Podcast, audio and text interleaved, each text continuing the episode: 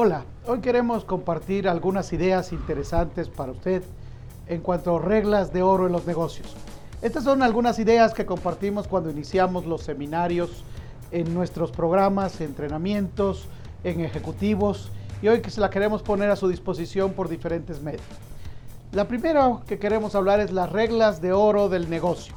Las reglas de oro del negocio y de la vida laboral son muy importantes. Cada vez que las infringimos tendremos reclamos, tendremos problemas, tendremos fallas y tendremos pérdidas. En la Biblia, en las reglas de oro de convivencia, es no hagas a otro lo que no quieras que hagan a ti. Esta es una regla buena de convivencia. Pero las reglas de oro en los negocios son más duras, son más fuertes, son más definidas. La regla número uno es que el que tiene el oro es el que manda. Es decir, el que paga manda. Y la pregunta uno es quién tiene el oro fuera de nuestra organización. Pues es el cliente con que sacamos el dinero para regresar y para tener dinero en el proceso. Y el que tiene el empleado, el que le tiene la posibilidad del ascenso, de la mejora de salario, es el jefe. Quien tiene clientes tiene oro. La regla 2 es que el que tiene el oro hace las reglas. Es el que define qué es lo que hay que hacer para darte tu oro. El oro que quieres. Si es tu jefe, es el que define qué es lo que quieres que hagas para que generes el resultado y para pagarte. Es el que tiene la capacidad de llevarte a un puesto superior, darte un aumento de salario. Si es el cliente, es el que define cuándo, dónde, qué día y con qué condiciones quiere su servicio, su producto, su trabajo. Y entonces es muy importante la regla 3. Siempre hay oro en otro lugar. Si no te gustan esas reglas, siempre hay oro en otro lugar. Pero claro, el problema es buscar y encontrar ese nuevo oro. Cuando buscas trabajo y no tienes ingreso, el problema es de tener no tener ingreso a tener un ingreso bajo y después de tener un ingreso bajo a tener un ingreso bueno y cómodo. En las ventas es igual. Si no tengo ventas, empiezo a tener ventas malas. Malas en cuanto incómodas, no con alto rendimiento, para buscar después ventas buenas. Es un proceso de escalera, de ir subiendo. No necesariamente nos tenemos que quedar con el cliente, con el jefe, con el que nos está dando el oro hoy, porque a lo mejor sus reglas son muy duras pero mientras no tendremos otro, es el que tenemos que cuidar. Bien, después de revisar la regla 2 y 3, debemos hablar de la regla 4, sumamente importante. La regla 4 es que una vez que encuentres el oro que quieres, regresa por favor a la regla 1. Significa, en esencia, que el que paga manda.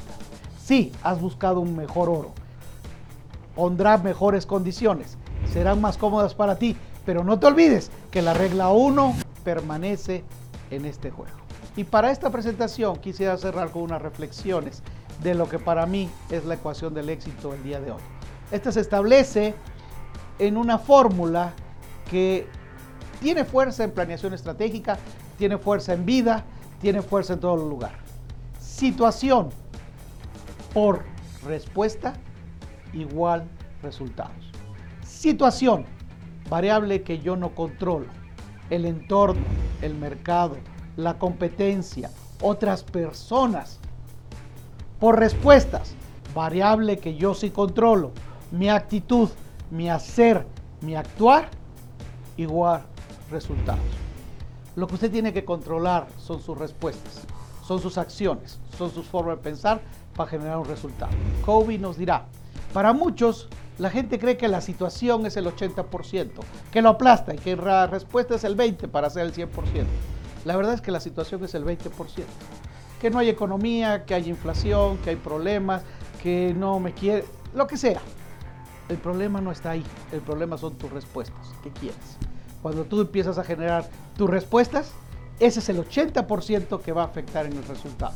Sí, hay una parte que tú no controlas, pero casi siempre le damos más pesos de la que tiene.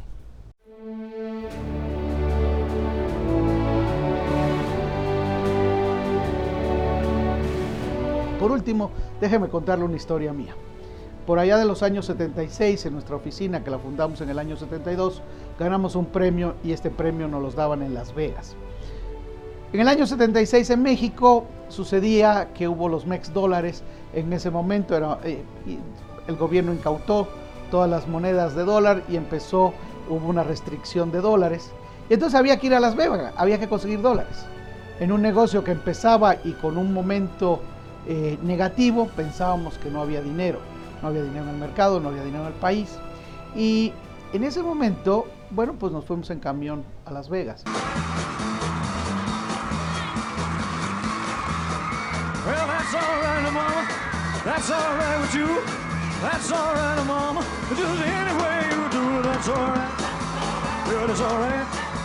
Y ahí he de decirle que perdimos nuestro atractivo visual, porque precisamente eh, pues son muchas horas irse en camión hasta Las Vegas. Pero ahí aprendí algo. Cuando fui a Las Vegas, vi corriendo el dinero por las todas las tablas, todas las mesas. Y entonces llegué a una conclusión que para mí ha sido muy importante en la vida cada vez quiero algo. No es que no haya dinero, es que yo no estoy trabajando para hacer el dinero que ahí está y conseguir el dinero que ahí está. El dinero siempre está, lo que yo quiero siempre está. La pregunta es si yo estoy haciendo y tomando las respuestas adecuadas para alcanzar eso.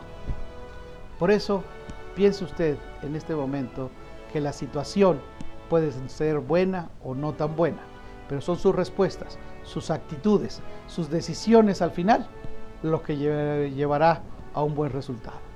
Esperamos que tenga usted un buen resultado en todo lo que esté buscando. Gracias.